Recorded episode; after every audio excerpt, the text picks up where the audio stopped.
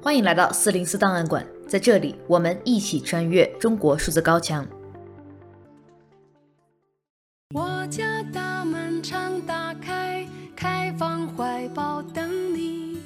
拥抱过就有了默契，你会爱上这里。不管远近都是客人，请不用客气。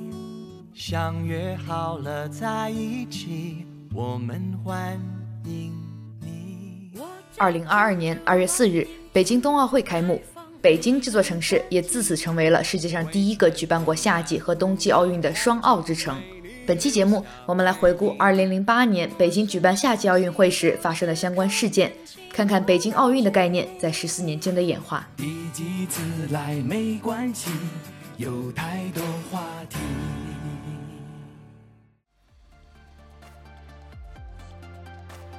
二零零八年，北京奥运被很多人赋予了推动社会变革的期待，希望中国借此契机可以走向世界，变得更加开放包容，真正实现同一个世界、同一个梦想。在中国的官方宣传中，北京奥运会的举办是百年圆梦，社会舆论对于奥运会也充满了兴奋和期待。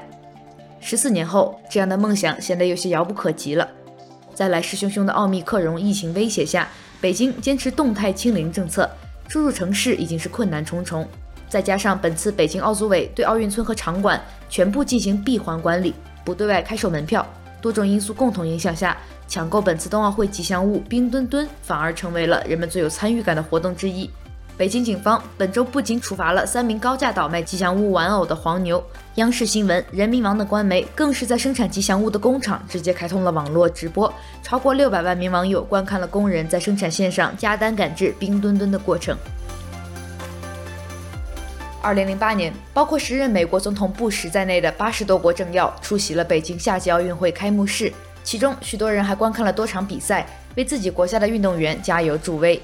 十四年后，包括美国、加拿大、澳大利亚、英国在内的多个国家外交抵制北京奥运会，对北京冬奥会开展了外交抵制，没有派任何外交代表出席。十四年，从热闹的夏季奥运到遇冷的冬季奥运，国内与国际社会上不同的氛围，以一种独特的视角反映了二零零八至二二年这十四年间中国政治文化和社会心态的巨大变化。下面我们就来具体回顾对比两届奥运会期间中国官方的变与不变。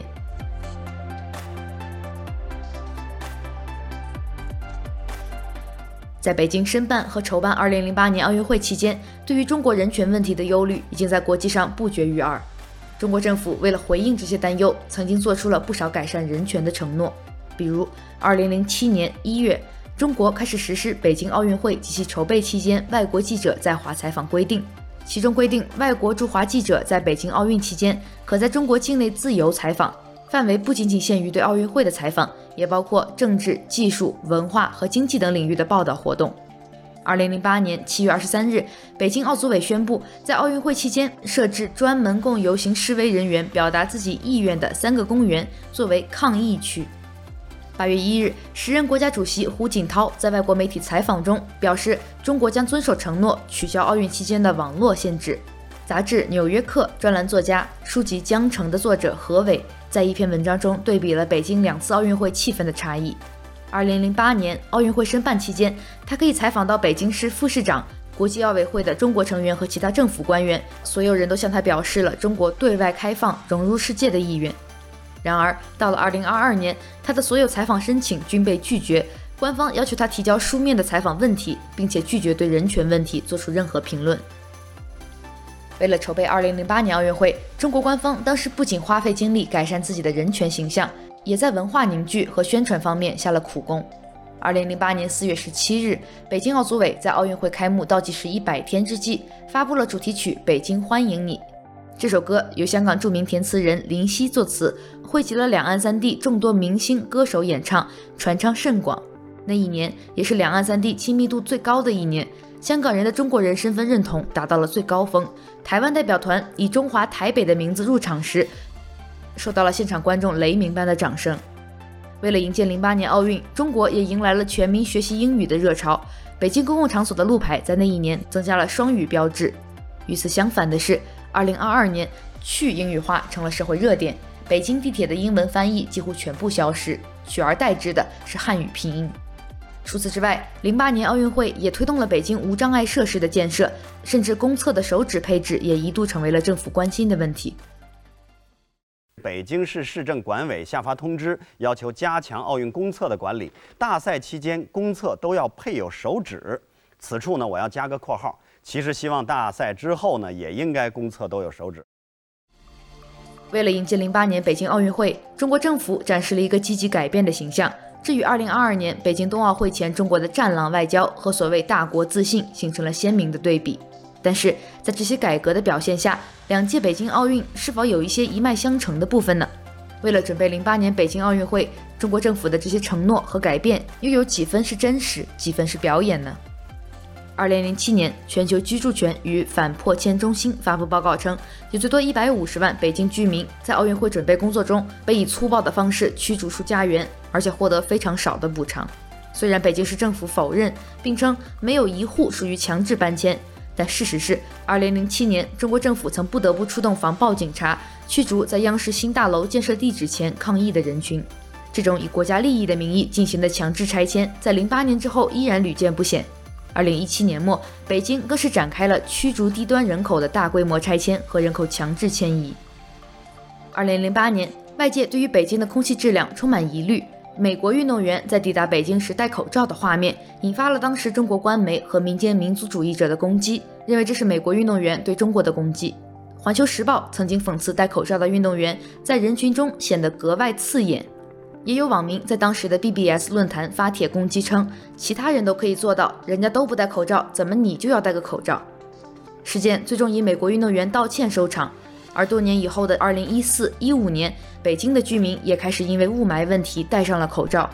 又过了几年，随着新冠疫情的爆发，外国运动员更是承担起了投毒的罪名。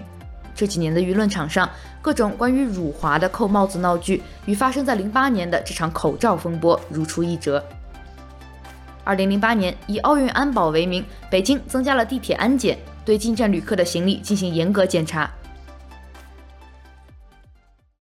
此阶段的北京奥运会需要每一个人关注的目光。在本周，因为两次出席与奥运有关的活动，两次感受到了很严格的安检。不要说个人，甚至汽车都前后盖被打开，车内也被查了个遍。上周日开始，北京所有地铁口开始执行统一安检入站方案。北京为此投入三千一百余名安检人员和无数先进的设施，大包必查，小包抽查，瓶装饮料你要喝一口才放行。奥运会后，这种一开始宣称临时的安检措施不但没有取消，反而成为了常态化的政策，并向全国推广。零八年以来，每当遇到所谓重大活动时，这种安检的升级成为了常态。近年来，人脸识别等科技手段也在没有经过足够隐私讨论的情况下被大量推广。疫情以来，健康码在中国的推行更是使得公众隐私更加没有遮拦地展现在公权力面前。而北京零八奥运期间，网络解禁、媒体报道的放松也成为了昙花一现，在奥运会后迅速被取消，更多的网站加入了被防火长城屏蔽的名单，媒体记者的采访活动也一步步受限。二零一八年回顾奥运十年时，前北京外国语大学国际新闻与传播学教授展江说道：“引号，二零零八年胡锦涛先生发表讲话，当时对媒体还是鼓励放开的态度，而如今的领导人要求党管理管制所有媒体的所有内容。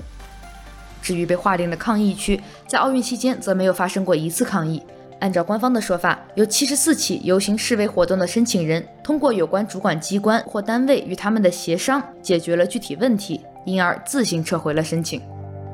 从二零零八年夏季奥运会到二零二二年冬季奥运会，国内外对于中国变革的期待也逐渐降温。曾经人们渴望奥运会能给中国带来改变的契机，众多人权组织在零八年的时候也并不支持抵制北京奥运会。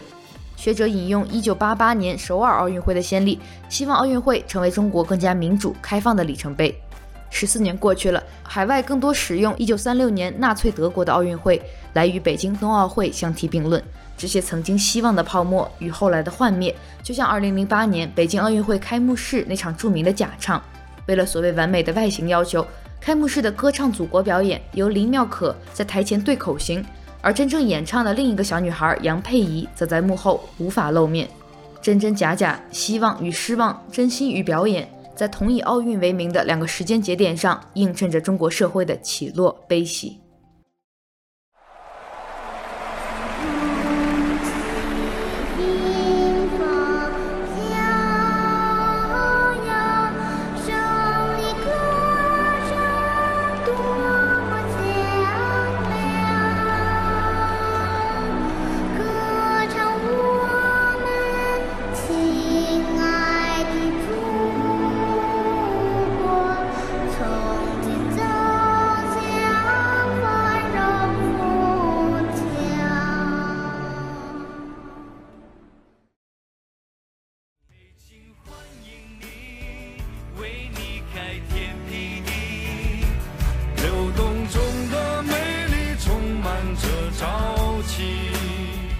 中国数字时代 （CDT） 致力于记录和传播中文互联网上被审查的信息，以及人们与审查对抗的努力。我们邀请您参加敏感词开源研究项目和四零四文章存档项目，为记录和对抗中国网络审查做出你的贡献。详情请访问我们的网站 cdt.media。